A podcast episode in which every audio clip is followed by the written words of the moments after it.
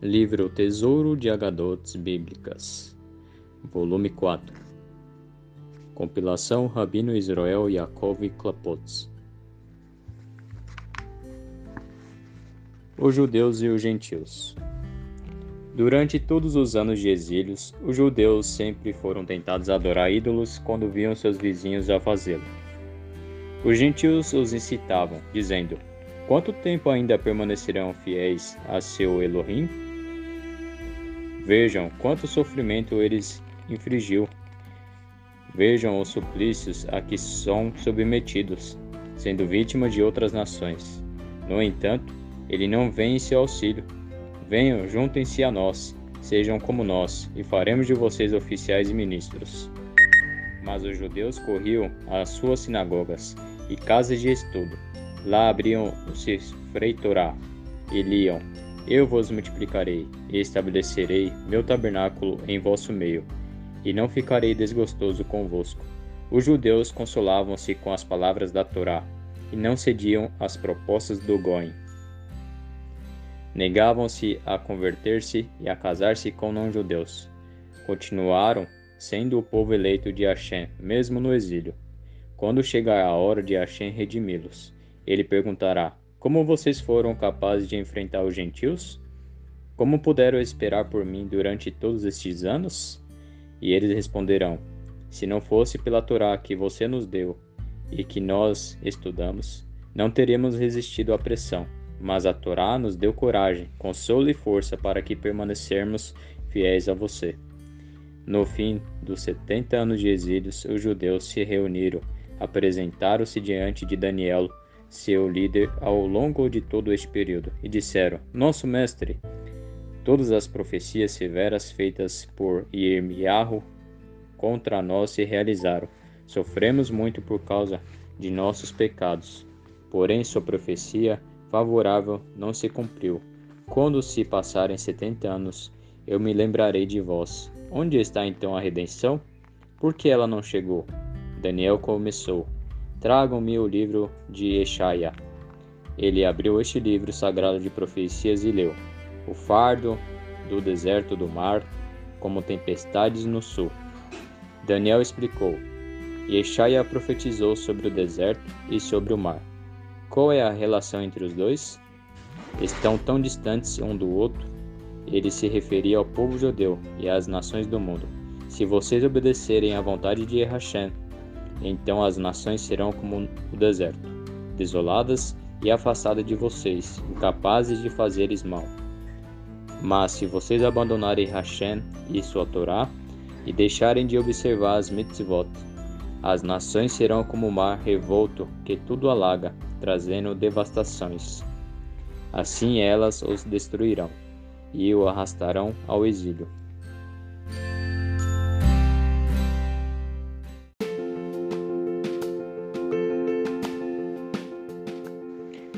Os utensílios sagrados. O anjo continuou a descrever os últimos dias a Daniel. Após a reconstrução do Beit Hamikdash, Hashem desterrará seus utensílios escondidos há tantos séculos. Um grande rio correrá do Kodesh HaKodashim, Santo dos Santos, ao imenso deserto, afluindo ao Eufrates. De lá um rio correrá a todos os lugares onde os recipientes sagrados estão enterrados. Ele arrastará a terra acumulada, revelando os objetos preciosos aos judeus. Estes o recolherão e o levarão imediatamente ao Beit Hamikdash. Também serão descobertos vastos tesouros de ouro e prata escondidos pelos judeus durante o cerco babilônico de Jerusalém. O rio então seguirá até o muro da Babilônia, onde os Levim esconderam seus instrumentos quando se recusaram a tocar para Nebuchadnezzar, Nabucodonosor. Na verdade, tudo que os judeus ocultaram foi registrado numa lista detalhada feita na ocasião por Hilek, filho de Shamor, o Levi. Assim, todos os utensílios sagrados encontrados para que a kevod deste terceiro Bet Hamikdash seja completa. Hashem então abençoará a terra, ela nunca ficará desolada novamente e produzirá em abundância. Até mesmo árvores não frutíferas começarão a gerar frutos. As pessoas se saciarão com a comida e deixarão restos. Ninguém mais passará fome. Hashem abrirá aos justos uma tenda especial feita com a pele do Leviatã, o peixe gigantesco. sobrará pele suficiente para a confecção de um forro para o telhado do Bet Hamikdash. Uma luz intensa sairá desse telhado coberto de pele e brilhará o mundo. Até o sol e a lua ficarão envergonhados da luz que emitem, tenue se comparada à radiância da pele do Leviatã. Nessa época, quando a redenção estiver concluída, todos os judeus residirão em Shalom, em sua terra. Ninguém jamais os incomodará novamente. Seus dias serão cheios de alegria e eles estarão envoltos no esplendor da Sheriná eternamente. Naquele momento, porém, Daniel e os exilados se encontravam em Babel, longe da redenção final.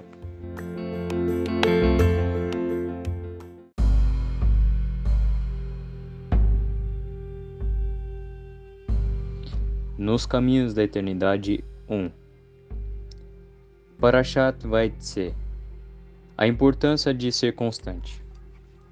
Continuamente dentro de cada ser humano atuam duas energias opostas, o bem e o mal, a luz e a escuridão. Por mais estranho que possa parecer, essas forças podem agir ao mesmo tempo. Por isso foram nos dados poderes espirituais a cada um de nós, para vencer o mal. Cabe a nós encontrarmos em cada situação a atitude correta, deixando que a luz ilumine nosso caminho na busca da Emet, verdade. Para isso é indispensável a constância de nosso comportamento, não variando nossas atitudes dependendo do momento que estamos vivendo. Exemplo fiel da constância encontramos em nosso patriarca Yaakov.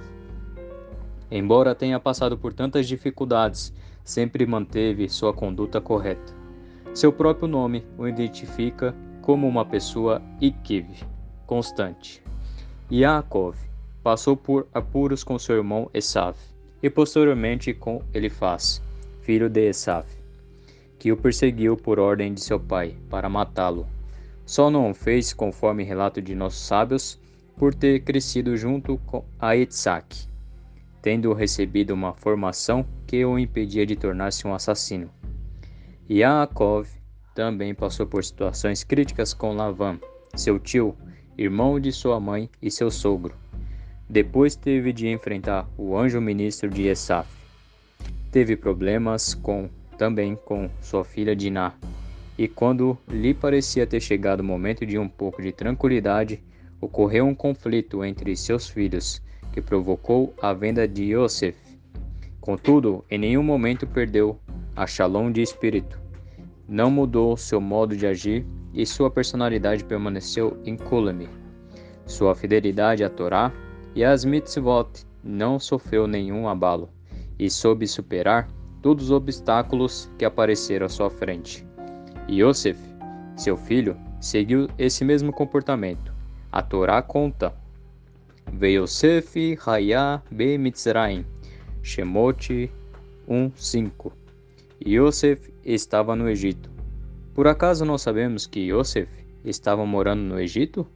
A Torá quis nos dizer que Yosef manteve-se constante, que o mesmo Yosef, que era pastor do rebanho de seu pai, estava na casa de Potifar e foi vice-rei do Egito.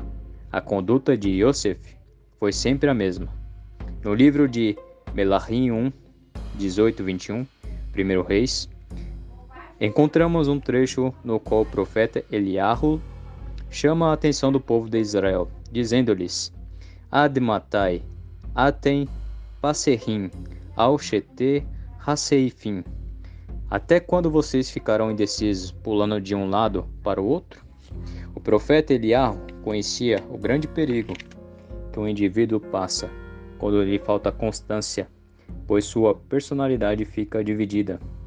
É mais fácil para um idólatra convencer-se de que está no caminho errado e fazer techuvá, arrepender-se de seus erros, voltando para o caminho da Torá, do que um não idólatra, que também comete erros. O idólatra poderá abrir seus olhos algum dia e arrepender-se de seus pecados, porque está consciente de que tudo que fez foi contra os mandamentos de Hashem. Entretanto, aquele que está dividido, que tem em seu íntimo as duas forças atuando, às vezes cometendo transgressões graves e às vezes cumprindo alguns mandamentos. Pode eventualmente confortar sua consciência, enganando-se ao imaginar que as atitudes positivas estão dando cobertura a seus erros. Por isso o profeta Eliarro dirigiu-se ao povo dizendo: Melahim 1, 1 Reis 1, 18 21.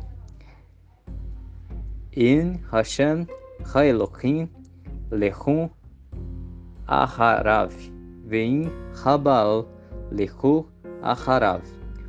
Se Hashem é o verdadeiro, sigam-no. E se o verdadeiro é o ídolo, sigam-no. Que Bene Israel não se iludisse adorando ídolos, por um lado e por outro, cumprindo alguns mandamentos da Torá.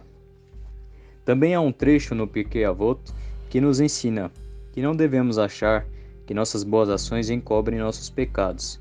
No capítulo 4, Mishnah 21, está escrito: Velor mikar shohat.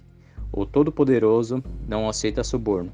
A explicação do comentarista Rabeno Ovadiah Mi Bartenura é que Hashem não aceita as boas ações como desculpa pelas más, ou seja, recebemos recompensas pelas boas ações que fazemos, mas também recebemos castigos pelas más, mesmo que sejam poucas.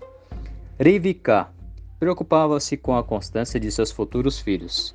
Nossos sábios contam que Rivika, quando estava grávida, encontrava-se muito apreensiva. Quando passava por uma sinagoga, o feto dava sinais de inquietude, e o mesmo ocorria ao passar na frente de uma casa de idolatrias. Porém, no momento em que soube que esperava gêmeos, ela acalmou-se. O rabino de Novardok nos explica que durante todo o tempo em que ela pensava que teria apenas um filho e que este tinha reações tão paradoxais, Rivka temia sobre seu caráter. Receava que seu filho seria uma pessoa dividida, inconstante no seu caminho. Isso a deixava aflita, porque alguém influenciado ao mesmo tempo pelo bem e pelo mal, sem saber diferenciar entre a luz e a escuridão, querendo frequentar a sinagoga e outras vezes lugares de idolatrias, era preferível que não viesse a nascer. Porém, quando recorre a Yeshiva de Shem e Ever, ele disseram que eram gêmeos e que, portanto, essas reações contraditórias não eram do mesmo bebê. Acalmou-se, conforme a Torá nos relata. Vaitrotzetsu, Rabanim Bekirba, Vatomer Inken Lama Ze Anohi, Vateler Lidrosh et Rashem. Vaiomer Hashem La Shene Goin Veti Ner. Bereshit, capítulo 25, do 22 ao 23. E lutaram os filhos do seu ventre, no seu ventre. E ela disse: Se é assim, por que eu desejei isso? E foi consultar o Eterno. E disse-lhe o Eterno: Duas nações há no seu ventre. O povo de Israel é chamado assim pelo fato de Yaakov ser chamado assim. Ele recebeu o nome de Israel pelo ministro de Esaf, pelo anjo ministro de Esaf. Israel vem da palavra Yashar, as três primeiras letras de Israel, que significa correto, e Yaakov significa constante. Isso nos encoraja para sermos sempre fiéis à nossa Torá e suas mitzvot, de forma séria, correta e constante.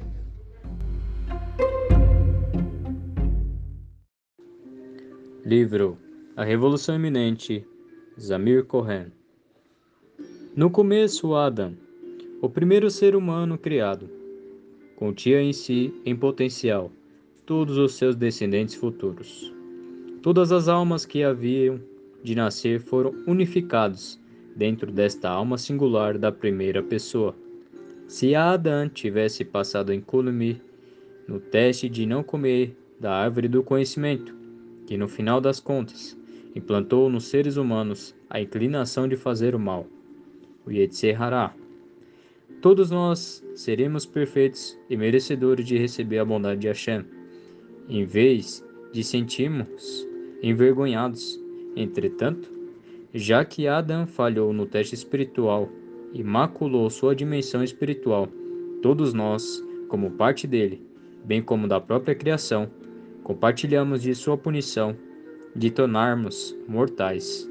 Agora, todos nós somos como receptáculos de argila, que, de acordo com a lei judaica, tem que ser quebrado se quiser tornar-se novamente ritualmente puro. Essa é a razão pela qual cumprimos os mandamentos, para que possamos retornar o mundo ao seu estado original e terminar o trabalho de retificação. O período designado para completar essa tarefa é de no máximo seis mil anos, correspondendo aos seis dias da criação. Como está escrito: Pois mil anos aos seus olhos são como um só dia. Terrilim 90, verso 4. Quando completarmos a tarefa humana compartilhada de aperfeiçoar o mundo, ao término deste período, ou antes, o mal será vencido na terra, e um soberano da linhagem de David reinará sobre o globo. De acordo com o Talmud, Tratado de Sanhedrin 98a, se nós merecermos, o fim virá rapidamente, mas se não fizermos nada, haverá muito sofrimento ao fim deste período de seis mil anos que fará com que muitas pessoas retornem ao arrependimento e à observância da Torá para alcançar a retificação espiritual e trazer a redenção. Então o mundo será unificado pelo amor sob a liderança de Mashiach, e toda a humanidade reconhecerá a condição do povo Yehudi, povo judeu, como uma nação de sacerdotes. O templo será reconstruído, conforme profetizado por Eshaia. Nos últimos dias acontecerá que no monte da casa de Hashem será estabelecido no cume dos montes e se levará sobre os outeiros. E a ele e a Torá afluirão todos os povos, e a palavra de Hashem sairá de Jerusalém. Todas as almas passadas retornarão aos seus corpos, como descrito por Yesreel e Ezequiel 37, verso 13. Saberá que eu sou o Hashem, quando eu abrir as suas sepulturas, ó meu povo, e os fizer sair de suas sepulturas, e os trouxer para a terra de Israel. Então saberá que eu sou o Hashem. O corpo será reconstruído, dos ossos que perduram, como o versículo diz, Muitos dos que dormem no pó da terra ressuscitarão. Livro de Daniel 12, verso 2. Veja também o Zohar, capítulo 1, 69a, e Bereshit Rabá 28. Aqueles que têm dificuldade para compreender como o corpo pode ser ressuscitado muito depois de ter sido decomposto precisam somente refletir sobre o crescimento de uma planta. O milagre de uma semente florescendo de uma planta é ainda maior do que de um ser humano retornando dos mortos. No caso dos mortos, o corpo decomposto será reconstituído em uma só pessoa viva. No caso das plantas, uma só semente é plantada e inúmeras flores podem florescer como resultado. Nós simplesmente estamos acostumados ao milagre das plantas, enquanto a ressurreição humana permanece estranha para nós. Entretanto, na nossa geração, a descoberta dos códigos genéticos embutidos no DNA, o fato de que cada célula contém toda a informação necessária para reconstruir o corpo todo, e o sucesso da ciência na clonagem de uma criatura viva a partir de uma só célula torna mais fácil para nós compreendermos como os fra fragmentos de um osso morto podem se transformar e de alguma maneira no corpo anterior completo do falecido, então a alma eterna retornará ao invólucro exterior do corpo que foi reconstruído. Mesmo como essa explicação, estamos falando obviamente de um processo milagroso. No entanto, o Hashem único que criou o mundo nos assegurou que o processo será cumprido em seu tempo apropriado.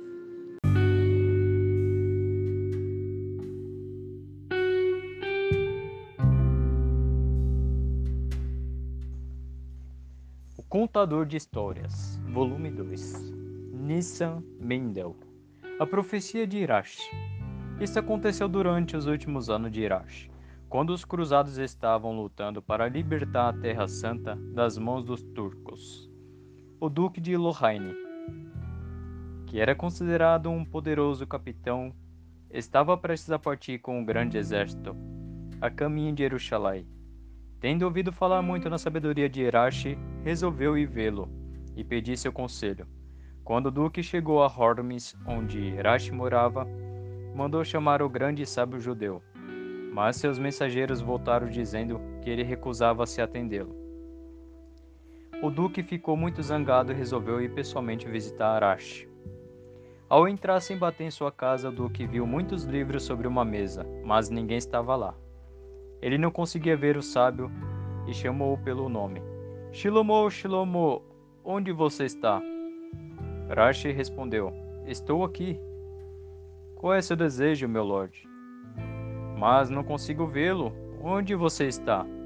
Chamou o Duque novamente. Estou aqui, meu lord. O que deseja? disse Irash. O Duque esfregou os olhos, mas mesmo assim não conseguiu vê-lo.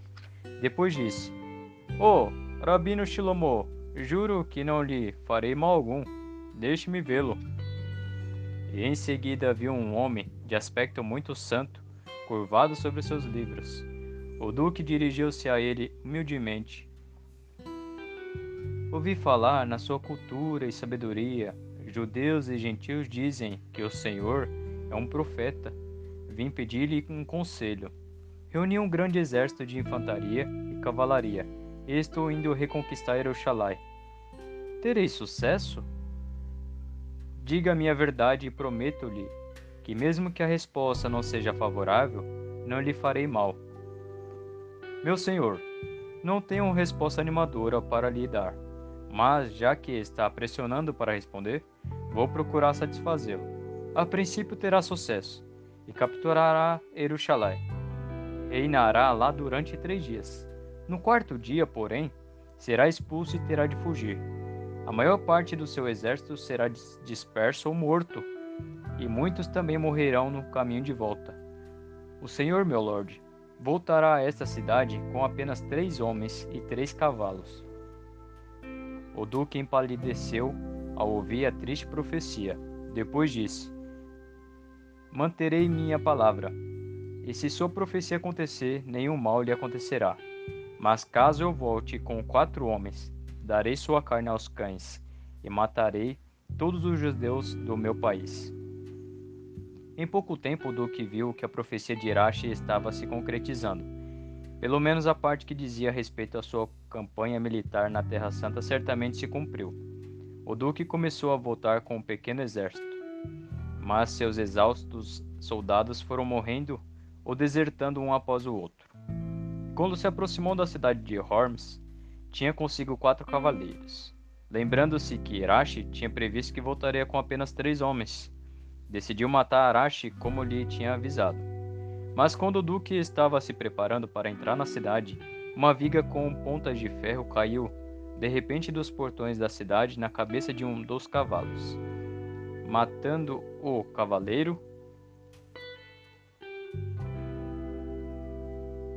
O cavaleiro teve que ficar do lado de fora da cidade, e o duque entrou em Hormes com apenas três homens, exatamente como Urashi tinha previsto. O duque então ficou com muito medo e viu que Irash era realmente um homem muito santo. Resolveu ir visitá-lo e prestar-lhe seus respeitos. Ao aproximar-se da residência de Irash, viu uma grande multidão em torno da casa todos parecendo muito tristes, alguns até chorando. Logo soube que Irashi tinha falecido e ia ser sepultado. O duque e a sua comitiva esperavam pelo funeral e prestaram suas homenagens ao grande famoso sábio Rashi.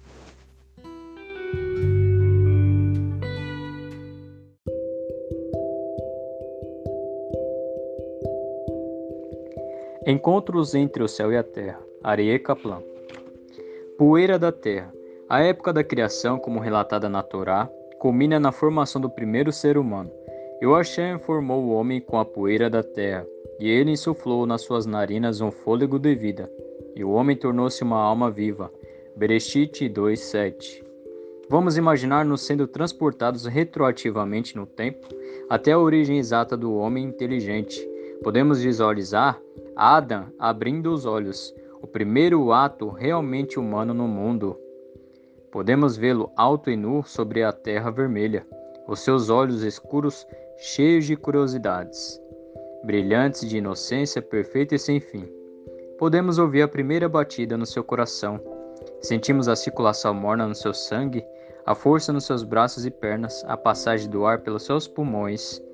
Podemos aspirar os doces aromas dos bosques e das flores pelas suas narinas, ver o vento despeteando seu cabelo, sentir a sua frescura sobre a pele jovem dele Observamos a expressão estampada no seu rosto, espelhando a compreensão que lentamente cresce em sua mente.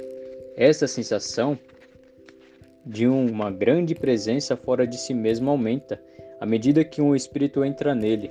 Olhamos com respeito como ele experimenta a pura gratidão por essa presença que está sentindo, de quem o formou a partir da poeira da terra e de quem lhe deu a vida. Ao abrir os olhos pela primeira vez, Adam emergiu do nada. Um instante antes, ele era não existente. No seguinte, era uma alma viva, olhando para um mundo novo e para a face do seu fazedor. Naquele momento singular, no qual se tornou uma alma viva, Adam não podia experimentar medo nenhum. O mundo inteiro era o seu jardim, e o Criador tinha lhe dado as boas-vindas. O Midrash nos diz que a primeira ação de Adam foi abençoar Hashem. Não havia perguntas no coração deste primeiro homem, nenhum dos quebra-cabeças que iriam atormentar os seus descendentes. Ele não tinha necessidade de perguntar: De onde estou vindo? Por que estou aqui? Para onde irei quando partir?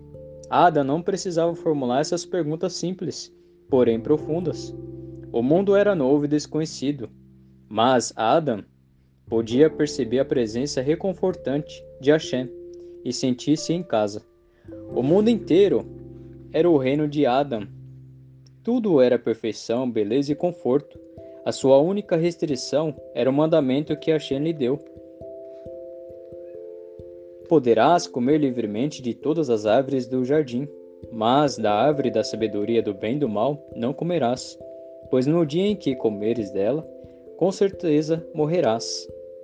Adam deve ter percebido que o mandamento era muito simples, pouco mais do que apenas uma prova de obediência a Hashem, que tinha lhe dado a vida. Mas Hashem estava lembrando a Adam as suas obrigações morais.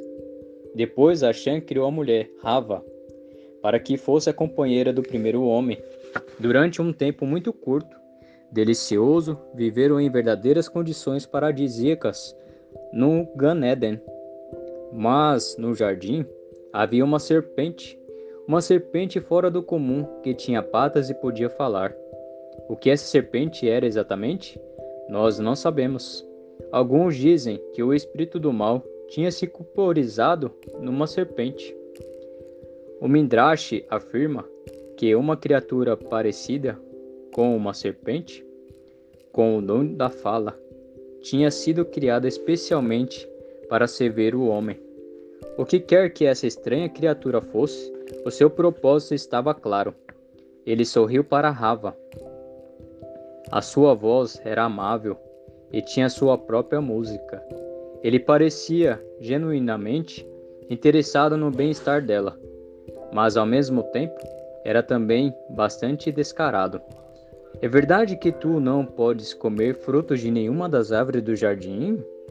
A expressão de Rava revelava que se divertia com uma pergunta tão tola. Ora, ela podia comer tudo o que quisesse, havia apenas uma exceção.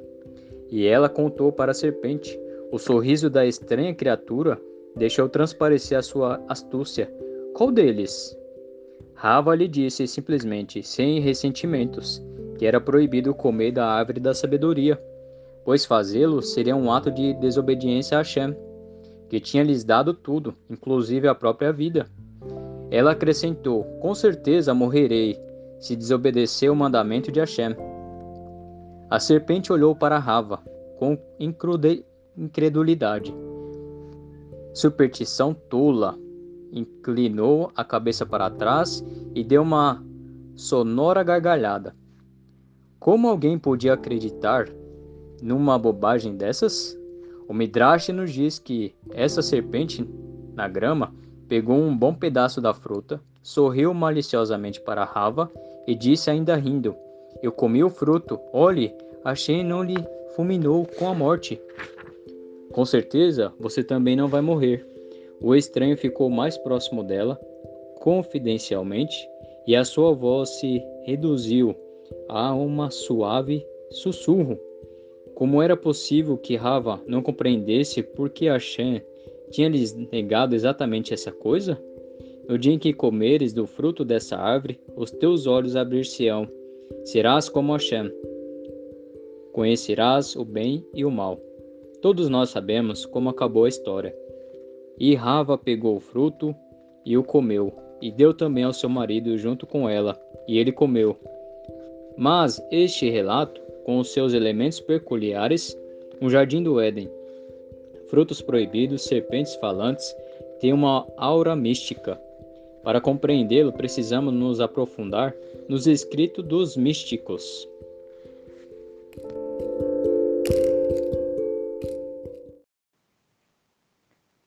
Livro Conhecer e Cuidar Histórias do Rabbi Menahem Mendel Schneerson entre os participantes de um Fabregen de Shabbat, na primavera de 1952, estava o campeão mundial de xadrez Roshenvisk. Em determinado momento durante a conversa, o Rebbe explicou que tudo e qualquer coisa serve para ensinar as pessoas lições sobre como servir a Hashem. Depois, ele relatou esta história.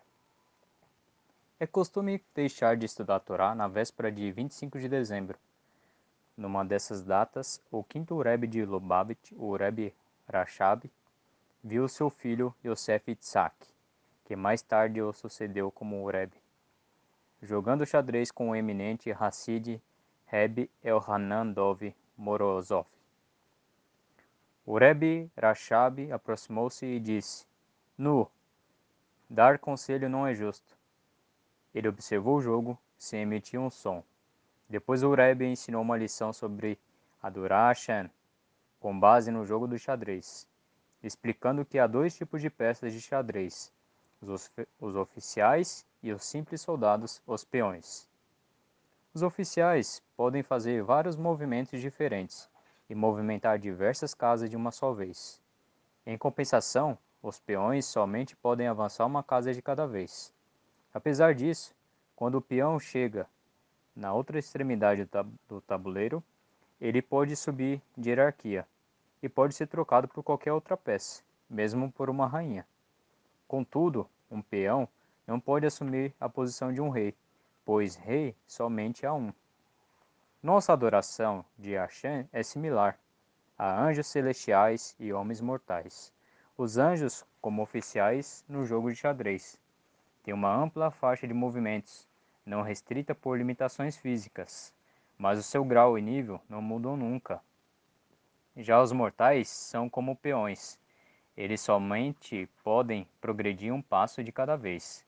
No entanto, quando essas almas completam a sua missão neste mundo e atingem o outro lado, elas podem assumir posições mais elevadas, podem até mesmo tornar-se rainhas. Mas há somente um rei, o Rei dos Reis, o Kadosh Baruhu, o Santo bendito seja ele. Ouvindo as mensagens da vida, adaptado das obras de Rabbi Menahem Mendel Schneerson, o Rebbe de Lubavitch. Indústria Quando a pessoa entra em uma indústria que funciona sem qualquer intervenção humana, percebe um mecanismo central que controla todas as máquinas, mantendo-as sincronizadas. De fato, o raro aparecimento do fator humano demonstra a qualidade superior do mecanismo de controle centralizado. Já que isso se refere à indústria e seus milhares de detalhes, fica muito mais aparente no mundo da matéria finita. Se a pessoa observar qualquer aspecto da existência inanimada, como por exemplo uma pedra, um pedaço de madeira ou um pouco de vegetação, vai admitir que são de uma criação extremamente complexa. Todo objeto consiste em bilhões de átomos. Cada átomo, por sua vez, consiste em muitas partículas minúsculas. Apesar de essa complexidade poder parecer que criam um extremo caos, o mundo subatômico, na realidade, é um mundo altamente estruturado e organizado, no qual os componentes coexistem em harmonia. Além do mais, quando se considera a simetria entre os aspectos macro e microcósmico do universo, tais como os inúmeros paralelos entre o ser humano e o mundo em que habita, torna-se claro que há um poder central, responsável pela ordem complexa do universo. Livro Compromisso com a Vida, Esther Jungreis. Princípios para uma boa vida de acordo com o nosso passado sempre presente. O chofar de Belgian Belson. Aquele dia estava vividamente gravado em minha memória. Eu subia correndo os degraus de nossa casa, antecipando o costumeiro cumprimento amoroso de minha mãe. Stecker, Estherzinha, em húngaro. Conte-me o que aprendeu hoje na escola. Enquanto falava, ela me oferecia os mais deliciosos biscoitos frescos, feitos em casa.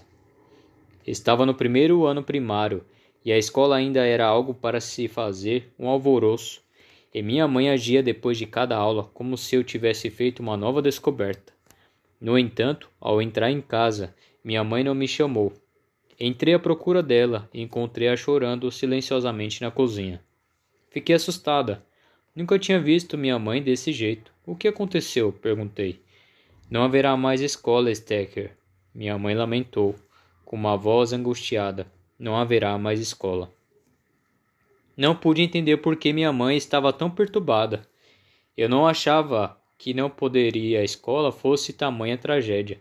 Mas uma vez que minha mãe estava chorando, também comecei a chorar. Ouvindo o choro, meu pai saiu de seus estudos e entrou na cozinha. Com sua voz gentil e forte, tentou devolver-nos a segurança. Com a ajuda de Hashem, você irá à escola, minha criança preciosa.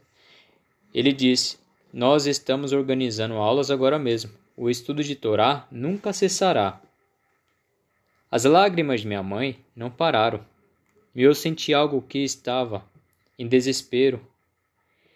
No dia seguinte, fiquei sabendo que os nazistas haviam ocupado nossa cidade, Zégia. Eles fecharam todas as lojas judaicas, proibiram a todos os judeus que praticassem suas profissões, baniram todas as crianças judias das escolas e proibiram orações e estudos.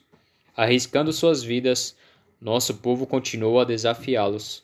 Meu pai, juntamente com outros líderes comunitários, abriu uma escola clandestina no gueto. Minha mãe começou a gerenciar uma cozinha comunal e organizou uma sociedade de autoajuda com o intuito de auxiliar órfãos, viúvas e doentes. Nossa escola no gueto teve vida curta, porque logo começaram as deportações. Nossa família foi levada ao campo de concentração de Belgen de Belsen. Mesmo lá, sobre as condições mais brutais, meu pai conseguia de alguma forma ensinar-nos. Lembro-me das semanas que antecederam Rosh Hashanah. Os rabinos de nossos barracões fizeram encontros secretos para determinar como um chofar e um livro de orações para os dias temíveis poderiam ser conseguidos. Havia um mercado negro no campo, e por determinado preço as coisas podiam ser conseguidas. Assim, com um esforço heróico, as pessoas de nosso campo acumulavam trezentos cigarros, uma soma imensa naqueles dias, para comprar um chofar e um mazor, livro de orações para os dias temíveis. A notícia de nossa aquisição espalhou-se rapidamente pelos subterrâneos do campo. Adjacente ao nosso complexo havia um campo de poloneses e eles de alguma forma ficaram sabendo de nosso tesouro. Quando o toque pungente do chofar foi soado, eles se arrastaram para perto de, da cerca de arame farpado que nos separava, para que pudesse ouvir o antigo chamado de seus ancestrais.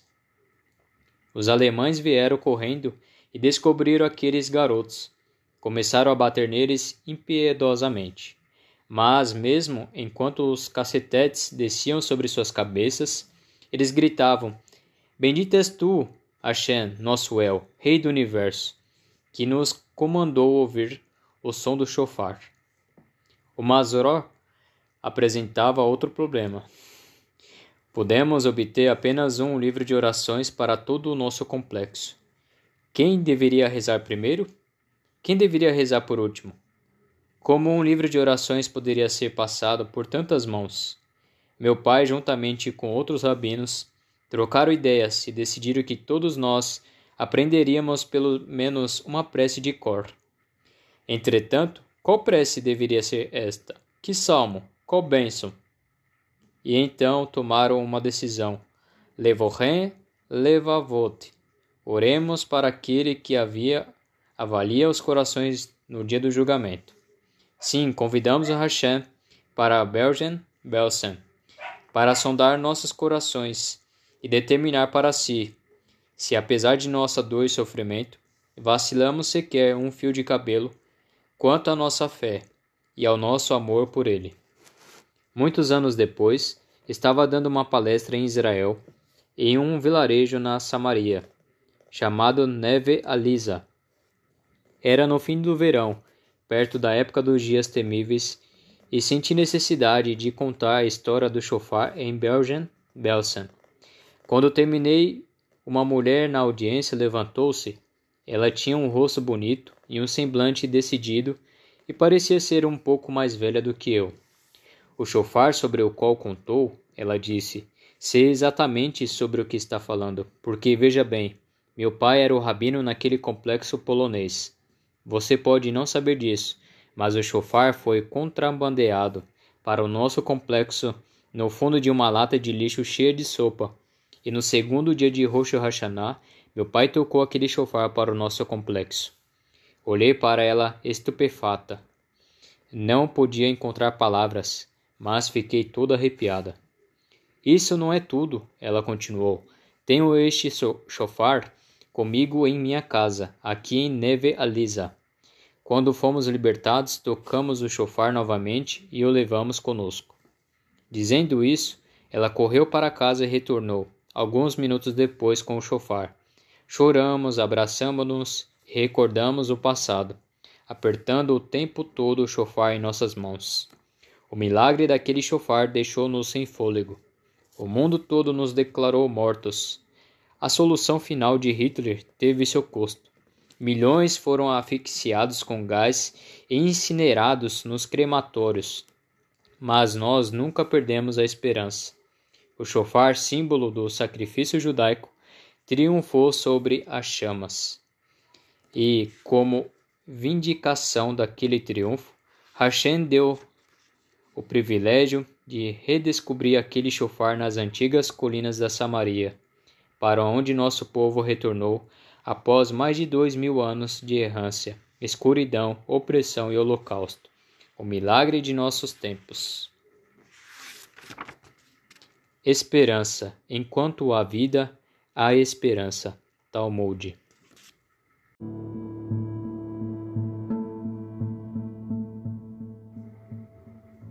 Livro Compromisso com a Vida.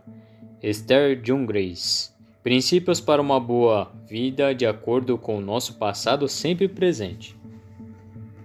O chofar de Belgian Belson. Aquele dia estava vividamente gravado em minha memória.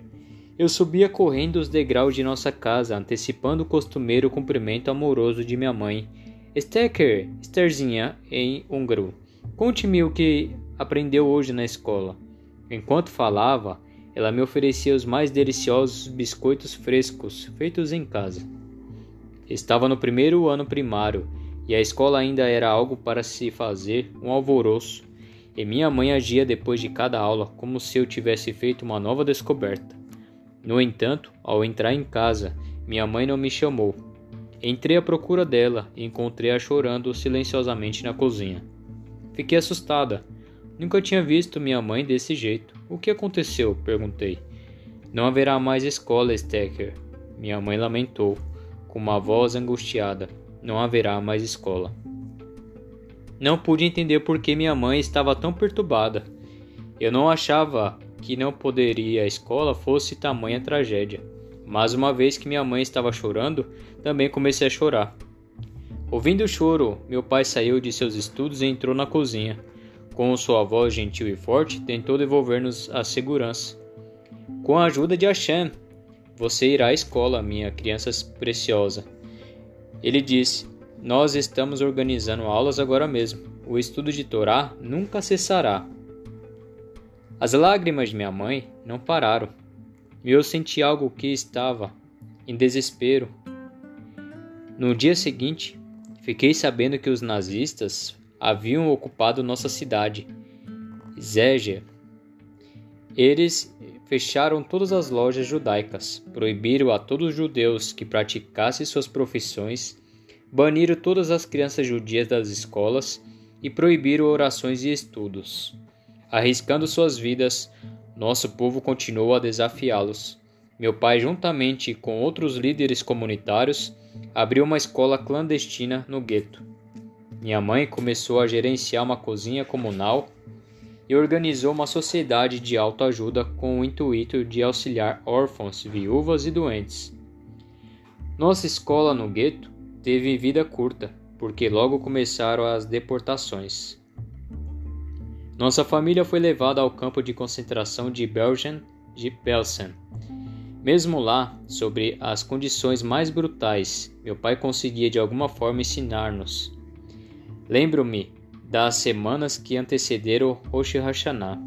Os rabinos de nossos barracões fizeram encontros secretos para determinar como um shofar e um livro de orações para os dias temíveis poderiam ser conseguidos. Havia um mercado negro no campo e por determinado preço as coisas podiam ser conseguidas. Assim, com um esforço heróico, as pessoas de nosso campo acumulavam 300 cigarros, uma soma imensa naqueles dias, para comprar um chofar e um mazor, livro de orações para os dias temíveis. A notícia de nossa aquisição espalhou-se rapidamente pelos subterrâneos do campo. Adjacente ao nosso complexo havia um campo de poloneses e eles de alguma forma ficaram sabendo de nosso tesouro. Quando o toque pungente do chofar foi soado, eles se arrastaram para perto de, da cerca de arame farpado que nos separava, para que pudesse ouvir o antigo chamado de seus ancestrais. Os alemães vieram correndo e descobriram aqueles garotos. Começaram a bater neles impiedosamente. Mas, mesmo enquanto os cacetetes desciam sobre suas cabeças, eles gritavam: Bendito és tu, Hashem, nosso El, Rei do Universo, que nos comandou ouvir o som do chofar. O Mazoró apresentava outro problema. Podemos obter apenas um livro de orações para todo o nosso complexo. Quem deveria rezar primeiro? Quem deveria rezar por último? Como um livro de orações poderia ser passado por tantas mãos? Meu pai, juntamente com outros rabinos, trocaram ideias e decidiram que todos nós aprenderíamos pelo menos uma prece de cor. Entretanto, qual prece deveria ser esta? Que salmo? Qual bênção? E então tomaram uma decisão. Levorem, levavote. Oremos para aquele que havia avalia os corações no dia do julgamento. Sim, convidamos o Hashem para Belgen Belsen, para sondar nossos corações e determinar para si se, apesar de nossa dor e sofrimento, vacilamos sequer um fio de cabelo quanto à nossa fé e ao nosso amor por Ele. Muitos anos depois, estava dando uma palestra em Israel, em um vilarejo na Samaria, chamado Neve Alisa. Era no fim do verão perto da época dos dias temíveis, e senti necessidade de contar a história do chofar em Belgen Belsen. Quando terminei, uma mulher na audiência levantou-se. Ela tinha um rosto bonito e um semblante decidido e parecia ser um pouco mais velha do que eu. O chofar sobre o qual contou, ela disse, sei exatamente sobre o que está falando, porque veja bem, meu pai era o rabino naquele complexo polonês. Você pode não saber disso, mas o chofar foi contrabandeado para o nosso complexo no fundo de uma lata de lixo cheia de sopa E no segundo dia de Rosh Hashanah, meu pai tocou aquele chofar para o nosso complexo. Olhei para ela estupefata. Não podia encontrar palavras, mas fiquei toda arrepiada. Isso não é tudo, ela continuou. Tenho este chofar comigo em minha casa, aqui em Neve Alisa. Quando fomos libertados, tocamos o chofar novamente e o levamos conosco. Dizendo isso, ela correu para casa e retornou, alguns minutos depois, com o chofar. Choramos, abraçamos-nos e recordamos o passado, apertando o tempo todo o chofar em nossas mãos. O milagre daquele chofar deixou-nos sem fôlego. O mundo todo nos declarou mortos. A solução final de Hitler teve seu custo. Milhões foram asfixiados com gás e incinerados nos crematórios. Mas nós nunca perdemos a esperança. O chofar, símbolo do sacrifício judaico, triunfou sobre as chamas. E, como vindicação daquele triunfo, Hashem deu o privilégio de redescobrir aquele chofar nas antigas colinas da Samaria, para onde nosso povo retornou após mais de dois mil anos de errância, escuridão, opressão e holocausto, o milagre de nossos tempos. Esperança. Enquanto há vida, há esperança. Talmud.